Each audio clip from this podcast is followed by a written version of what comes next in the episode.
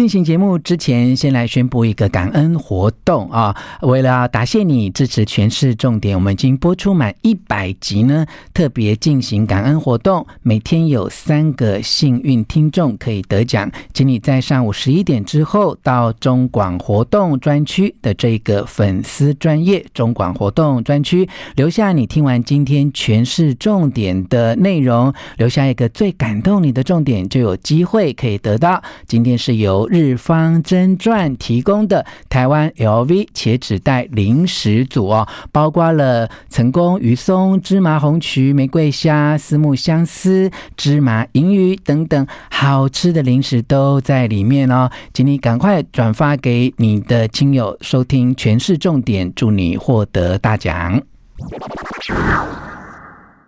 授权，请别人帮你做事，有五个重点要把握。第一个重点是把你的交办事项讲清楚；第二个重点是请对方用他的方式重述一遍，确定他有了解你的意思；第三个重点是告诉他为什么究竟授权请你做这件事情的原因，让他了解这件事情交办的意义；第四个重点是在事前就想一想。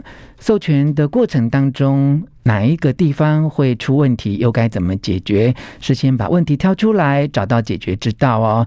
第五个重点是换位思考，让彼此都能够站在对方的角度想一想，为什么要做这样的授权？如果换作是我，你会怎么做？One, two, three, hit it. 吴若权，权是重点。不啰嗦，少废话，只讲重点。在办公室啊，授权真的很困难，但也很重要哈。你到底是要累死三军，还是累死你自己呢？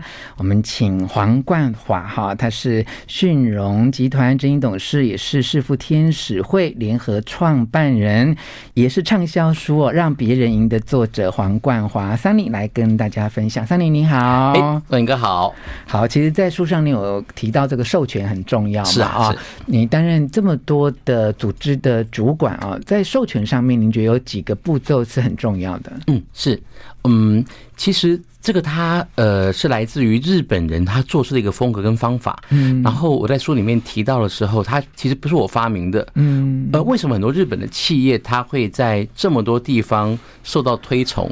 他为什么在他所谓的职人精神、匠人精神，还有日本企业的做事的文化会这么样的细致？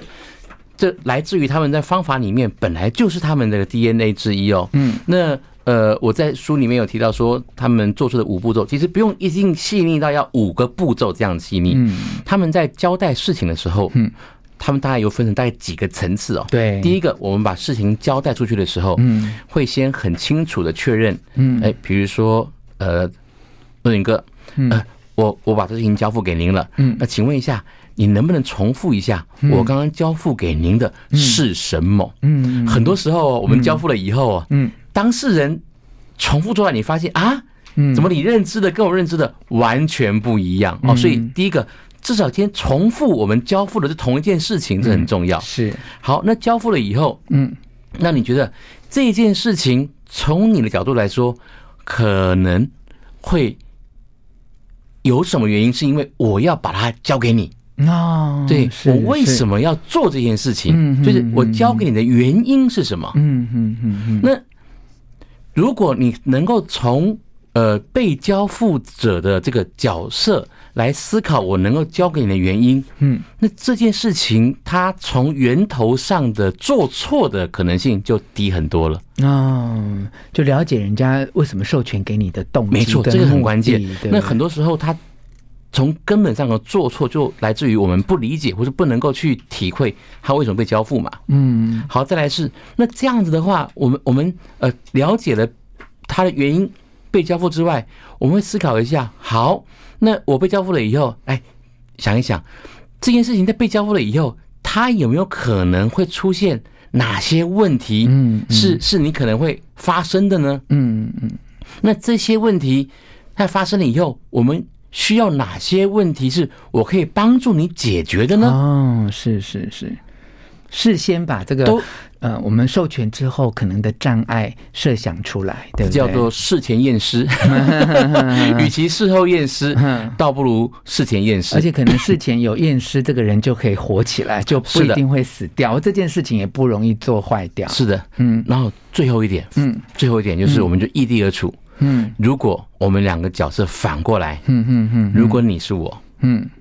你反过来，你变成你是授权者的话，嗯，你觉得从你的角度来说，你变成授权者的话，嗯，有没有从你的角度来看，嗯，有没有什么可以让这件事情更好的？啊，处理方式，处理方式是或更棒的方法。嗯，所以我们在授权的时候，哈，要经过这五个思考，哈。那首先是很难很难，就是每一次都要这样的话，太难了。所以大概掌握那个方针，但是呃，不用每一次都要这样这么复杂。嗯，但至少掌握那个方针。但是那个，我觉得最关键是那个坏，嗯，坏，那个坏把它带出来，嗯。八九不离十哦，这个很关键的原因是什么啊？因为一般人会觉得说啊，老板就是忙，那他就是老板，他就不想做，就丢给我做哈。其实除了这个原因之外，其实有真正要去思考的授权的动机。对，然后而且我们的文化里面哦，还有一句话，其实是刚好是跟这个授权把它问清楚的这个五步骤刚好反过来。嗯，我们有些时候那个官威很大的老板还补一句话哦。嗯。这件事情不要让我讲第二次哦。嗯，的确是、啊。结果下面有问题还不敢问，哎呀，那就麻烦大了。嗯、下面的人也很怕，就是老板再问第二次哈，因为那压力都非常的大。是的，反而是问题。大概抓住这几个步骤跟呃听众复习一下哈，就是你要把交代的事情讲一遍哈。是。第二个就是哎。让对方重复一遍啊，就是确定他接受到跟你想要交付的事情的内容、精神，是的，其实是八九不离十的。是的，好，那么接下来就是要问 why，为什么？哈，我要把这件事情交付给你做。是的，那么第四个步骤就是事先想一下，我们在交付授权之后执行的过程当中，有没有可能会碰到什么问题跟障碍，可以早一点提前来构思解决的方法。那么第五个就是换位思考，哈，就是哎换过来想，如果今天换是你或换是我的话，那么这件事情有没有什么不同的做法跟方式？没错，这是我们在授权能够保障授权可以成功要留意的事哈。有时候会稍显啰嗦，但是这种啰嗦可以保证事情能够更顺畅一些些。不过说实话，很多事情都是没有完美的，一体两面。嗯嗯。所以在日本的文化里面，他们的执行的细腻度跟他们所呈现出来的那个细致的结果，嗯，都非常的令人惊叹哦。那个匠人精神职人文化，嗯，但反过来说，他们在创新方面的的这个 performance，嗯，就比较没有相对于其他的文化体系，或者是欧美方面来的杰出，因为就是因为 follow 的很好，嗯，就比较没那么多的的。Innovation 的概念了，对对对，这个是一个相较之下的一个对比，就是太守规矩，那创新力可能就会打点折扣，对不对？那如果这边我们能够突破的话，就更棒了。是，那我们讲的是交付工作嘛，哈，那我今天如果是个被交付者啊，那我老板没有这个习惯呢，他就真的把讲完。转身就走，甚至让我感觉到说他不想我问第二遍哦。那 如果我身处于这样的主管之下，那我怎么样参照您的做法，让授权这件事情可以更确保他没有失误呢？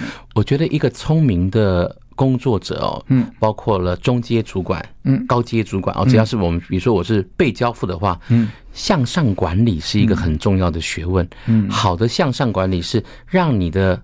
上面的上司哦，嗯，他被你管理的很舒服。啊，他其实他不知道他自己已经被你管理好了，嗯，所以很技巧的透过向上管理的方式，嗯，把我们刚刚的那个方式逆转过来，嗯，变成说，哎，老板。这事情，这个这个东西很棒。嗯，那我是不是这样这样这样，就是你要的呢？啊，那我这样做是不是会跟他更好呢？嗯，那有没有什么我可以让他变得更更不错？或什么什么地方，如果你能协助我的话，我可以让他更有一个什么样的方式？是把它反过来，那在语句跟使用上面，嗯，要是呃。荣耀归于老板，是啊，就是 更有礼貌的、主动的重复刚才那一些步骤，是的，然后把它反过来，是，但是一样的概念，一样的概念，是，而且很重要的就是，我觉得身为一个被交付工作的人啊，我也是从上班族的基层这样一直做起来，我觉得你主动的报告、主动的进度的这种呃，让对方能够知道这件事情处理到这里已经有什么样的进展，是的，或中间有什么过程，有哪些障碍，用什么方法去处理。跟解决哈，是来做这个向上管理的报告，也是确保授权能够成功的重要关键。没错，没错。希望你会喜欢这一集的诠释重点，请你帮我转发给你的亲友，而且要给我五颗星的评价哦。我们下次再见。